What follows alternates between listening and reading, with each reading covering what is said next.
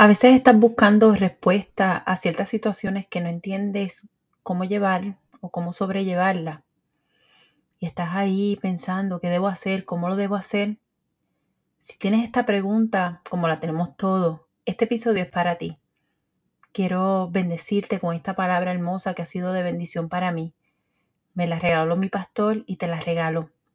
Que la disfrutes. Dios te bendiga.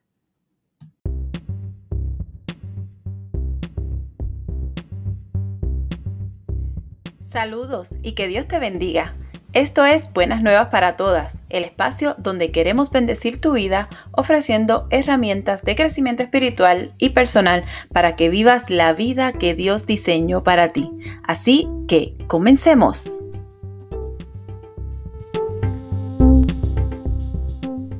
Dios te bendiga, qué bueno que estás aquí una semana más. Este es el podcast de Buenas Nuevas para Todas y mi nombre es Yesenia, soy la host de este podcast estoy más que agradecida de que estés aquí una semana más. Hace unos meses comenzamos mi esposo y yo a visitar una iglesia aquí en la Florida y nos encantó. Debo reconocer que encontrar una iglesia en la que nos sintiéramos a gusto fue todo un proceso y que tomó más tiempo de lo que yo imaginaba. Pero como Dios es tan bueno, es tan maravilloso, nos llevó a la iglesia Nueva Vida y la verdad es que hemos sido muy bendecidos allí. Ninguna iglesia es perfecta y eso debemos estar claros. Yo estoy clara que ninguna iglesia es perfecta, pero la verdad es que encontrar un espacio en donde nos sintamos cómodos, eso es importante porque cuando nosotros empezamos a ir a una iglesia, estamos buscando un lugar para hacer comunidad. Así que debemos sentirnos un poco como en casa, un poco como que esa es la gente con la que sí puedo estar, que podemos hacer muchas cosas, que puedo servir allí.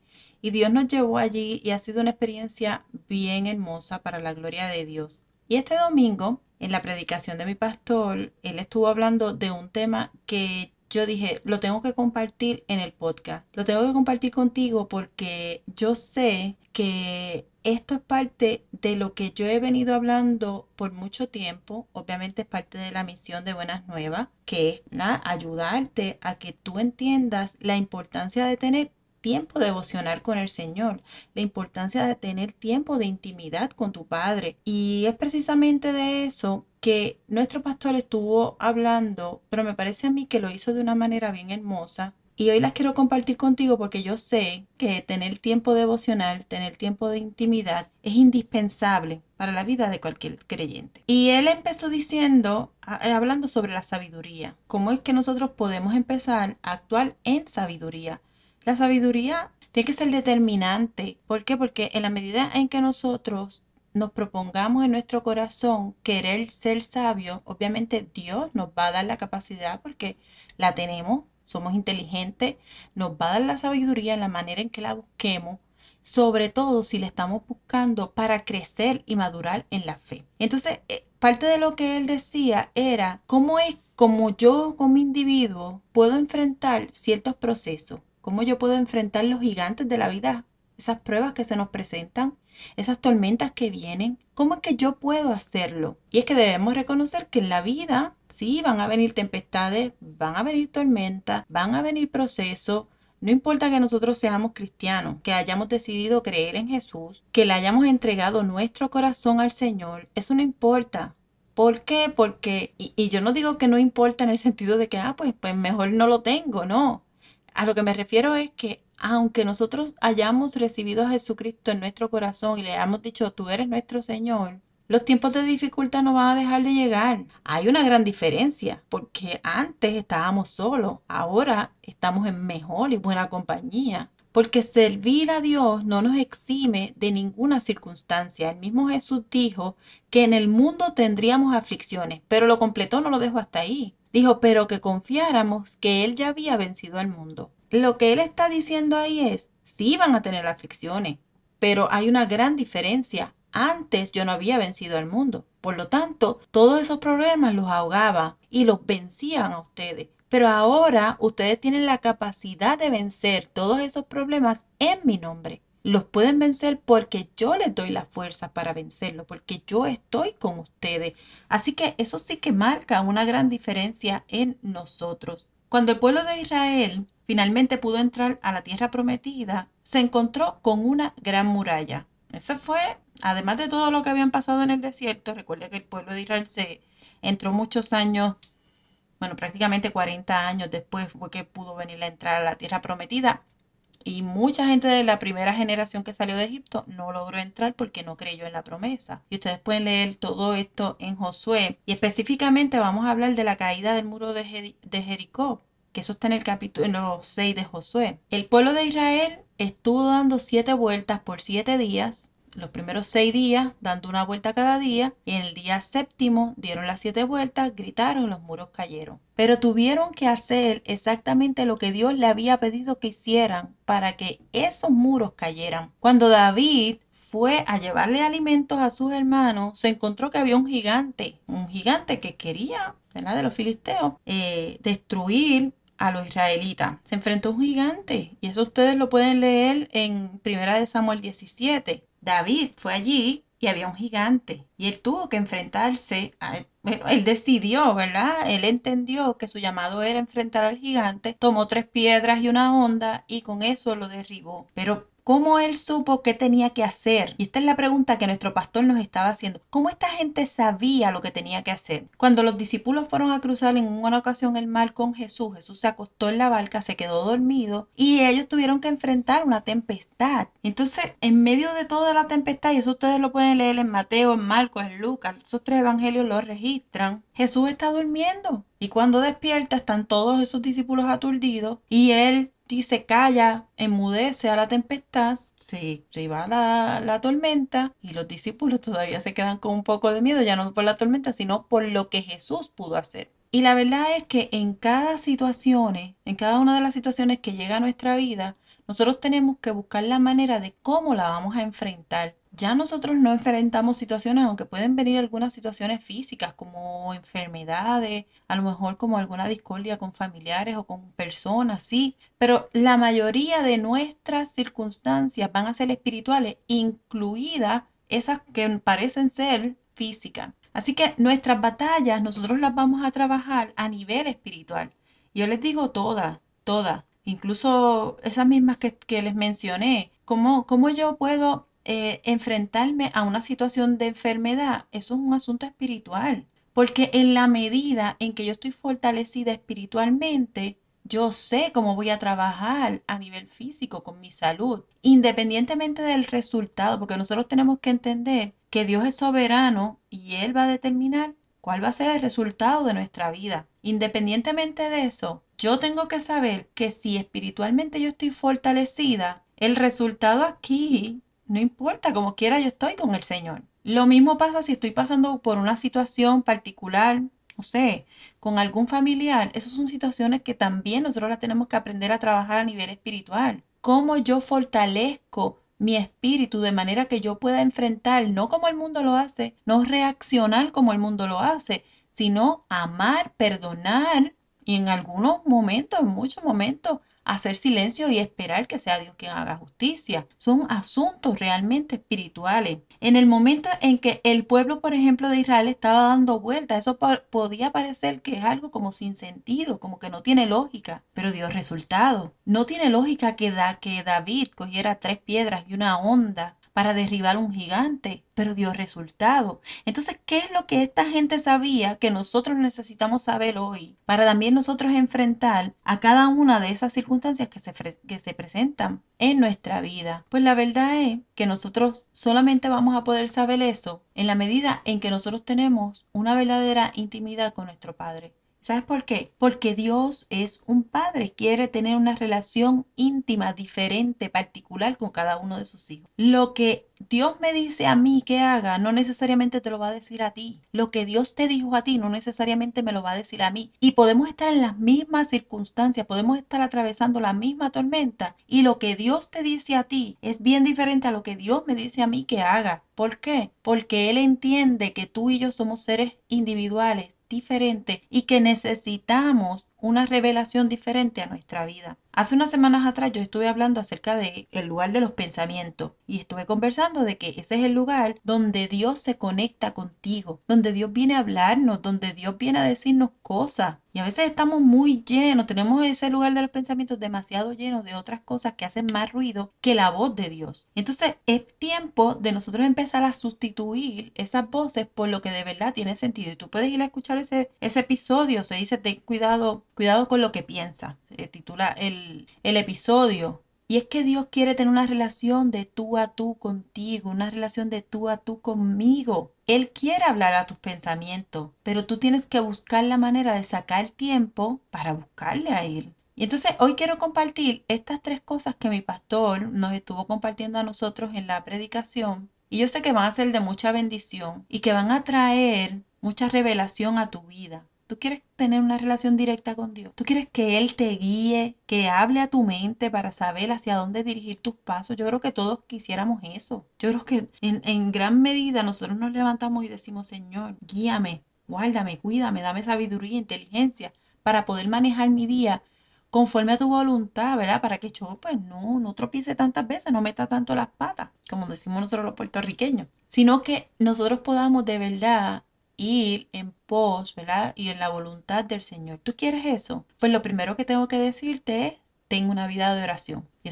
no es la primera recomendación que nuestro pastor nos hizo, nos hizo. Y esto no es nuevo. Tener una vida de oración, Jesús es el que nos enseñó a tener una vida de oración. Cada vez que él se retiraba a solas, iba a orar todos los días. En la mañana, en la tarde, en la noche, Jesús sacaba un momento para orar, para conectarse con su Padre. No hay relación si tú no hablas con tu Padre. No me puedes decir a mí que tú eh, crees en el Señor y nunca oras, nunca le hablas, o que solamente sacas el tiempo de decirle, ay Señor, cuida a mis hijos, cuida a mi esposo, cuida a mi casa, en nombre de su amén. O en la noche, ay, gracias Señor, porque me diste todo, amén. No, eso es religión, pero eso no es relación. Entonces, y, la semana pasada hablamos de esto. ¿Cómo, ¿Cuál es el tipo de relación que tú quieres tener con Dios? Va a depender del tiempo que tú le estás dedicando a Dios. Si Dios es lo primero, como debe ser en tu vida, pues el tiempo de oración debe ser de verdad uno intencional. Ay, es que yo no tengo tiempo para hacerlo. Miren, créanme, Sacar tiempo es indispensable. Se nos va la vida en esto. Sacar tiempo es indispensable. ¿Duerme siete horas? Pues duerme seis y dedica una a, a,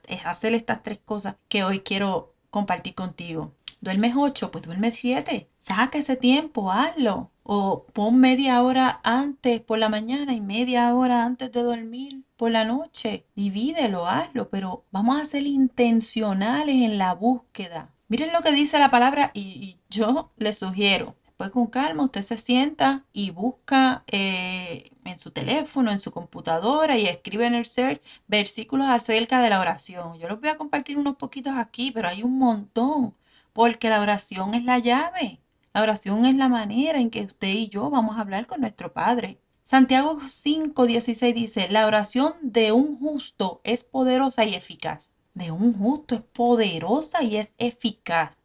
Pero es la oración. Cuando usted y yo nos presentamos delante del Padre en oración, aunque no digamos nada, nuestro espíritu va a hablar.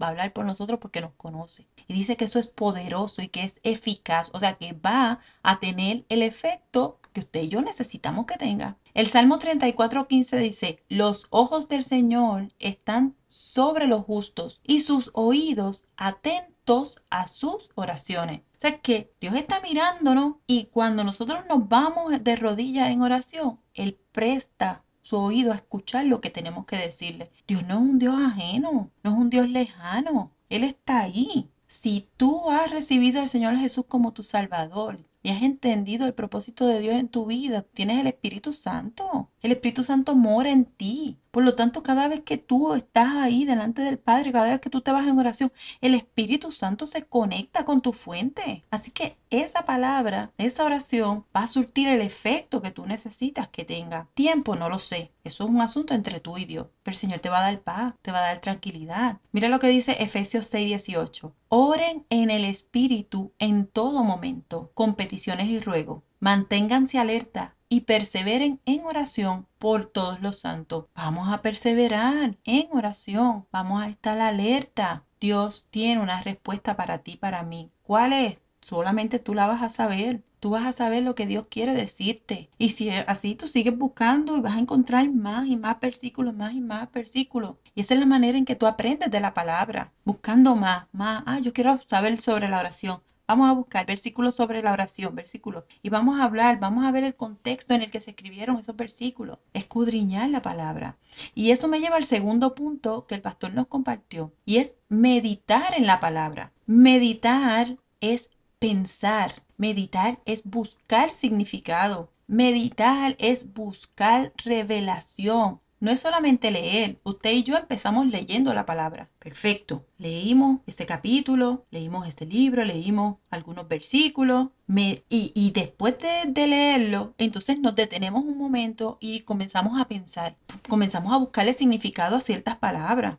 Comenzamos a buscar revelación. ¿Qué es lo que Dios quiere decirme con eso que leí hoy? Esta palabra que vine, wow, estoy leyendo, primera de Samuel. ¿Y qué es lo que quiero, qué es lo que Dios quiere que yo aprenda de esto? Entonces, en la medida en que nosotros vamos profundizando la palabra, Dios es justo, Dios es fiel y nos va a dar su revelación y nos va a enseñar qué es lo que quiere que nosotros aprendamos. En vez de ahogarte en tantos pensamientos, vamos a empezar a descansar en la palabra, a meditar en ella. Mira lo que dice Josué 1.8. Este libro de la ley no se apartará de tu boca, come, come palabra, sino que meditarás en él de día y de noche, para que cuides de hacer todo lo que en él está escrito, porque entonces harás prosperar tu camino y tendrás éxito. Muchos queremos tener éxito, muchos queremos que Dios nos prospere, pero poco nos acercamos a la palabra, a meditar en ella, para saber, para descubrir qué es lo que Dios quiere que yo haga en mi vida,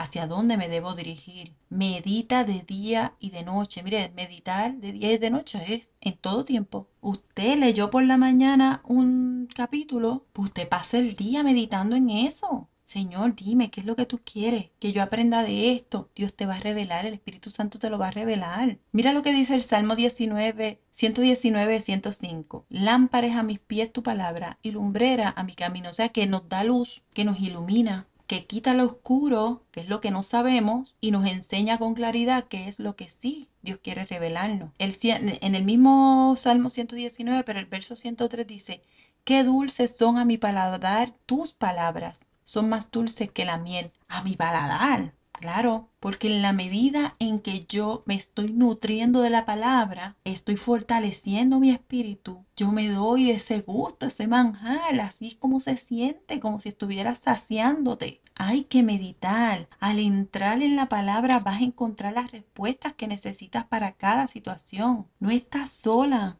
no estás solo. Tienes la compañía de Jesús, tienes la compañía del Espíritu Santo, tienes la compañía de tu Padre. Así como lo necesitas en el momento en que tú lo necesitas. Por medio de su palabra tienes la respuesta. Yo no sé tú, pero yo necesito a Dios en todo momento. Yo necesito que Él me guíe en todo tiempo. Yo necesito que Él dirija mis pasos en todo tiempo. Pues si yo necesito eso, yo tengo que buscar. ¿Y de dónde vamos a buscar eso? ¿En el periódico? ¿En las novelas? ¿En la serie? No, se busca en la palabra, se busca meditando, leyendo y meditando en la palabra. Dijimos que la primera es una vida de oración, la segunda es que meditemos en la palabra y la tercera es memorizar. Wow, ¿cuánto hace que no nos memorizamos algo? Yo creo que eso, eh, los que son de mi generación, ya yo he dicho mi edad bastantes veces aquí, tengo 49 años. Pero los de mi generación nos enseñaban a memorizar todo, teníamos que memorizarlo todo. Hoy en día como que no se memoriza tanto, pues porque la, la información está tan accesible, tenemos tantos artefactos electrónicos que nos dan tanta información que la memoria se está quedando atrás.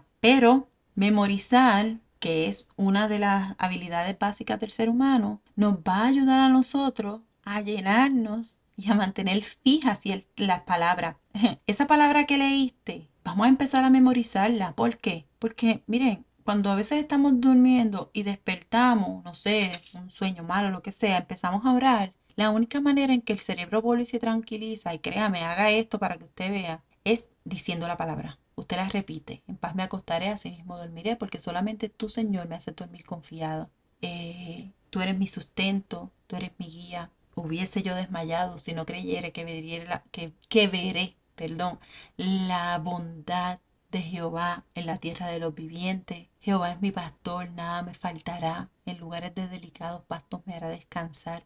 Junto a aguas de reposo me pastoreará. Entonces cuando yo empiezo a sustituir mis pensamientos por la palabra, mi espíritu, mi cabeza, mis pensamientos se calman. Empiezo a tener quietud y puedo volver a descansar. Pero si yo dependo todo el tiempo de buscarlo en el teléfono, pues no me voy a volver a dormir. Porque a la que aprendimos algo de luz, dormir es difícil. Nuestro cerebro va a empezar a recibir todos esos flash de la, de la luz y todo lo que hay en el teléfono y a lo mejor dijimos pues voy a, buscar un versículo y terminé metiéndome a alguna de las redes y allá me quedé una hora y eso no es descansar, eso no es cambiar pensamientos por la palabra, pero si los tenemos en la memoria, cuando llegan momentos difíciles los podemos sacar y los podemos usar a nuestro favor, porque para eso es la palabra. Es medicina, es aliento, es quietud. Y nosotros debemos saber cómo usarla de la manera es empezar a memorizar, es llenar nuestra mente de palabras limpias, de todo pensamiento que viene directamente de parte de Dios. Y esto parece obvio, pero la mayoría de las veces nos angustiamos en ciertas circunstancias y la respuesta es porque no tenemos en nuestra memoria versos completos, palabras completas que nos den quietud. Dios quiere hablarte ahora, no es, ni siquiera hoy, es ahora. Cada uno de los que tuvieron que enfrentar situaciones mayores, como, la, como David, como el pueblo de Israel, como los discípulos, pudieron hacerlo por medio de la palabra. Cuando Jesús vio que estaban los discípulos angustiados, asustados, dijo, calla y enmudece. Y aquella tempestad obedeció. Tú y yo hoy podemos decirle a nuestros, a nuestros pensamientos, calla, enmudece, porque mayor es el que está en mí que el que está en el mundo. Calla, porque ninguna alma forjada contra mí prosperará. Enmudece, porque herencia de Dios son los hijos. Enmudece, porque el que habita al amparo del Altísimo morará bajo la sombra del Omnipotente. Aprende a cambiar tus pensamientos por los pensamientos de Dios. Calla, ahoga esas palabras que te agobian y apropiate de la palabra de tu Padre. Pero para eso yo, yo no puedo, yo creo que yo hemos, hemos hablado de esto muchas veces, pero es que yo no puedo decirle otra cosa. Para eso, de la única forma en que tú puedes tener esa verdadera comunión con el Señor es en tiempo de intimidad, es en verdadero tiempo devocional. La recomendación que nos hizo nuestro pastor y esta es la recomendación que yo te regalo hoy porque me parece que es una palabra pertinente para este tiempo y es para tu vida. Ora, medita en la palabra y memorízala. Eso es lo único que tú y yo necesitamos para encontrar la respuesta que estamos esperando. Yo te bendigo. Si este episodio fue de bendición para ti, por favor compártelo, compártelo con otras vidas. Es bueno que las personas que empecemos a regar todas estas cosas que están pasando Empecemos a compartir todo esto que estamos haciendo para que otras vidas también sean bendecidas. Quiero que estés atenta a las redes, ve por allí, buenas nuevas para todas en Instagram, en Facebook, en Pinterest. Estoy preparando algo bien hermoso, yo sé que les va a encantar mucho. Viene por ahí Navidades, viene por ahí el Black Friday, viene por ahí muchas cositas, así que estoy preparando unas cosas bien hermosas. Si todavía no eres parte de nuestra comunidad, ve a la, a la bio de Instagram Únete al newsletter que estoy enviando, palabra bien hermosa, cada viernes a las 5 y 30 de la tarde para bendecirte, sé parte de mi comunidad, escríbeme, quiero escucharte, quiero saber de ti, quiero que quiero conocerte, quiero saber qué te parece todo esto que estamos compartiendo, si, si quieres que hablemos de algo, claro que sí, escríbeme, escríbeme, que quiero eh, conocerte y compartir contigo. Te bendigo, gracias por estar ahí una semana más y nos vemos la próxima semana. Bye bye.